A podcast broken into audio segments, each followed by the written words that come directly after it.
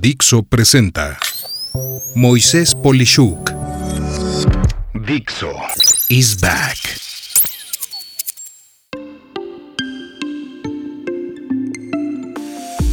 Trabajos de chicas perezosas.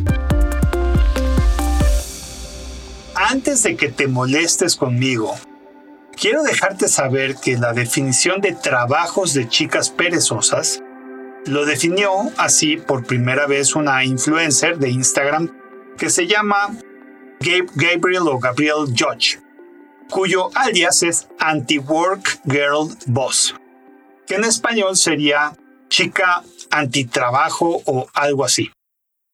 En lo personal, no me parece para nada titular a lo que pretendo explicar de esta manera, como tampoco me gustaría que esto fuera por igual denominado para hombres de la misma manera. Pero para fines de cómo lo puedes encontrar si quieres investigar más del tema, es precisamente bajo este título que vas a encontrar la información. La idea detrás de trabajos de chicas perezosas consiste en obtener un trabajo que te permite cubrir con tus necesidades de manera cómoda, con un jefe o jefa que no esté encima de ti de forma permanente, con labores relativamente sencillas, o por lo menos ejecutables de forma práctica, y sobre todo cubriendo de forma fija con un horario razonable y cómodo.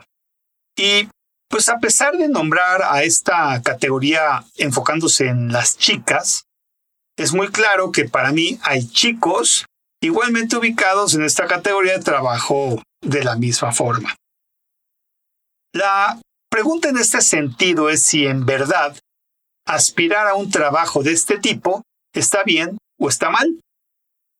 Para tu sorpresa, quiero decirte que yo soy partidario del balance de vida.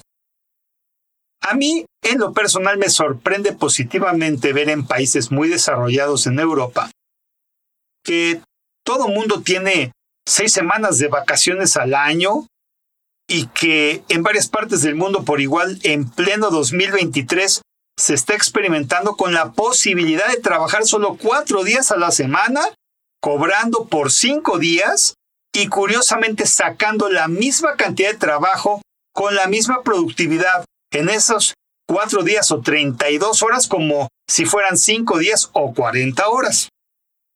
Detrás de este término de trabajos para chicas perezosas, que ya quedamos que también incluye hombres, lo que se deja ver más bien es el evitar ambientes de trabajo que son demasiado tóxicos.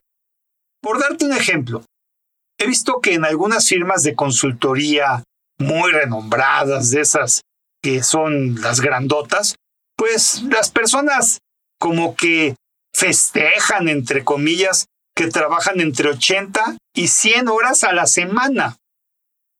Pero cuando estudiamos en verdad lo que es ese trabajo, salvo muy, pero muy contadas excepciones, la razón de trabajar esas 80 o 100 horas obedecen a que el cliente no entrega la información solicitada a tiempo o se pierde mucho tiempo eh, de trabajo en la oficina en distracciones que van desde la persona en un puesto directivo que adora, sí, adora las juntas y les quita a todos el tiempo para un monólogo interminable que podría ser un simple correo electrónico.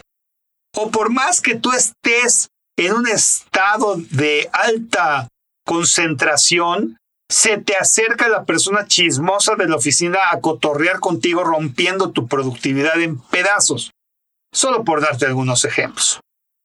Este tipo de filosofía de trabajo para mí significa el encender una alarma en el medio corporativo para evitar ambientes tóxicos de trabajo mal organizados, para mejor eh, bien organizarte tú y trabajar lo necesario de forma correcta, más allá de celebrar la pereza o flojera o inactividad. Es pues tener el añorado tiempo para tu salud, para evitar el fenómeno del burnout o llamémosle desgaste que te quema y satura, para hacer las cosas de manera inteligente.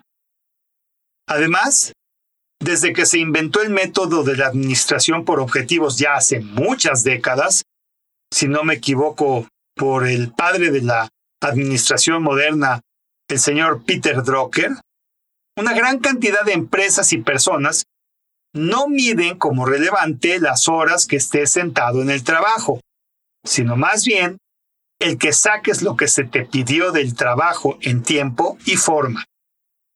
Y la mera verdad es que más de uno de nosotros ha constatado que desde la pandemia de 2019, al acelerar la práctica del trabajo remoto, una gran cantidad de personas ha demostrado que no es de flojos no ir a la oficina y que se puede ser tanto o más productivos en casa que en una oficina.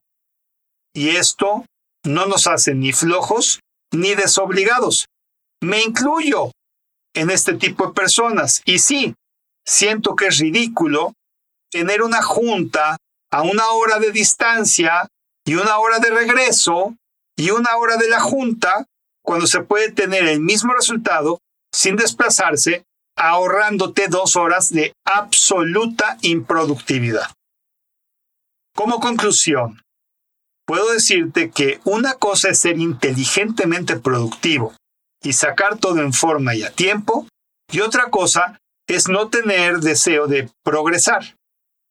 Este tipo de trabajos puede prestarse para ir viviendo sin grandes expectativas ni progreso, o puede permitirte lograr más en menos tiempo. Yo pienso que jamás, jamás debes de perder el hambre. Y me encantará ver que no me equivoco cuando personas que trabajen bajo esta modalidad puedan con el tiempo volverse los niveles más altos de una empresa de ser empleados o que sus negocios florezcan en el caso de ser empresarios. Insisto, no es para todos. Y sí, hay algunos que sí son personas perezosas, pero en mi experiencia, esos son los menos. ¿Tú cómo ves? Soy Moisés Polishuk y agradezco que me hayas escuchado. Hasta la próxima. Dixo is back.